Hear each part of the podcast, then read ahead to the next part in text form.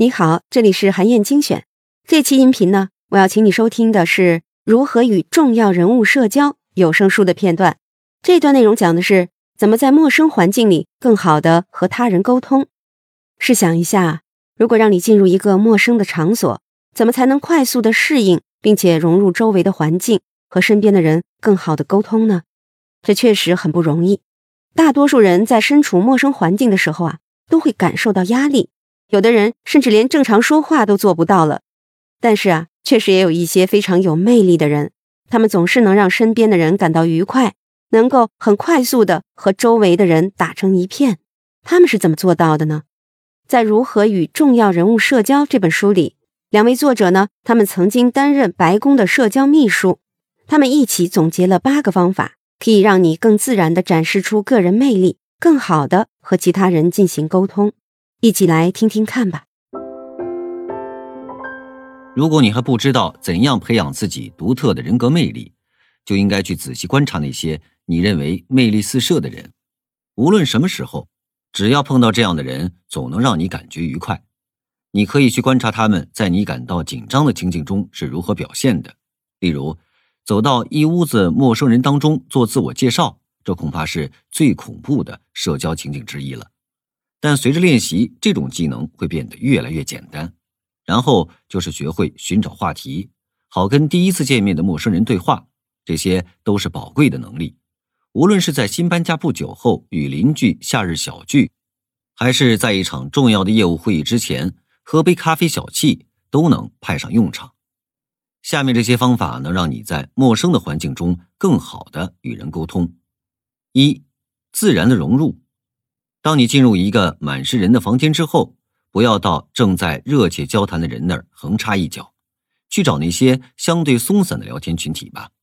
与其中一人进行眼神示意，与对方握手说“你好，我叫”。如果是像烧烤聚会这种更轻松悠闲的场合，你就可以说“嗨，我是”。与群体中的人一一握手之后，你便可以加入对话中了。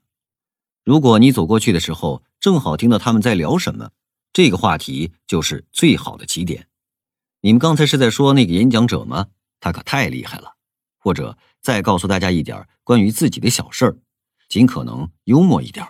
比如，你可以说：“我是汤姆最喜欢的哥哥，因为他只有一个哥哥。”二，优雅的抽身，从对话中离开时要保持自在的姿态。你跟一个人聊了一会儿，发现你们之间其实没什么可聊的，这种情况并不罕见。在这时候，你就可以礼貌的说一句：“很高兴认识你，希望很快能再次与你见面。”或者“我可以离开一下吗？我好像看到熟人了。”又或者“口真渴，我能到吧台那儿给你拿点喝的吗？”再或者“啊，我总算看见我的朋友了，不知道他刚才到哪儿去了，我可以离开一会儿吗？”三。建立联系。如果你忘了刚刚认识的一个人的名字，那就请他再说一遍。万一你必须介绍一个不记得名字的人，可以先介绍你认识的人，然后转向他说：“你们之前见过吗？”这样这个人就有机会直接介绍自己，也就会把名字说出来。让有相似兴趣的人建立联系，就要强调他们之间共同的事业、朋友、家乡或者兴趣。四。不要气馁。如果你尝试与其他参与者对话却没有取得进展，不要总认为自己有问题。结识陌生人需要技巧。如果有人对你极少回应，可能是因为他不知道怎么去回应。记住，一切都是双向的。如果有人向你自我介绍，你也要保持礼貌和亲切，与对方寒暄。这对你来说只是举手之劳，却能向别人释放好意。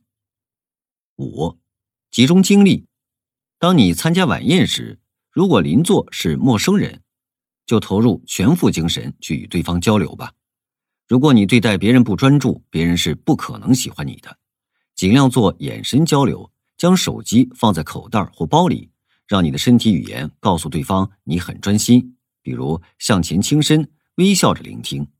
心不在焉或不仔细听，就中途打断别人说话。则是十分不尊重对方的行为。六，保持礼节，在谈话时要注意将话题从可能引起对方不适的领域引开。如果对方提到最近自己的母亲过世了，那就告诉他你感到很难过，然后换个话题。如果有人说了一些你不同意的观点，你可以简单的说我不同意或者我不这么看，然后改变话题。如果对方坚持要与你讨论，你可以说我不认为你能让我改变想法，我们还是聊点别的吧。七，避免攀比。如果对方兴奋地谈起自己的纽约之行，你可以分享自己相同的经历，但不需要提到你在那里停留的时间是他的两倍长，或者你今年已经去过三次了。吹牛不好，假装谦逊的吹牛更糟糕。有一个相当经典的例子是，小布什的前任白宫发言人，二零一二年曾在社交平台上抱怨，刚刚听见广播说。我在拉瓜迪亚机场的航班排到第十五位起飞，好怀念空军一号。当我们为白宫晚宴规划座位时，常将那些总想压别人一头的人安排到一起，然后想象他们会互相攀比到什么程度。八，提出问题，与任何人对话几乎都能收获有用的知识或有趣的见闻，因此你不妨将挖掘出这些宝藏当成你的目标。不要去帮别人把话说完。有人认为这样做会显示出你们思维同步，但你真正做的却是控制对话，而非分享。好，以上啊就是我为你分享的内容。我在阅读资料里为你准备了本期音频的金句卡片，欢迎你保存和转发，更欢迎你在评论区留言分享你的精彩观点。韩燕精选，明天见。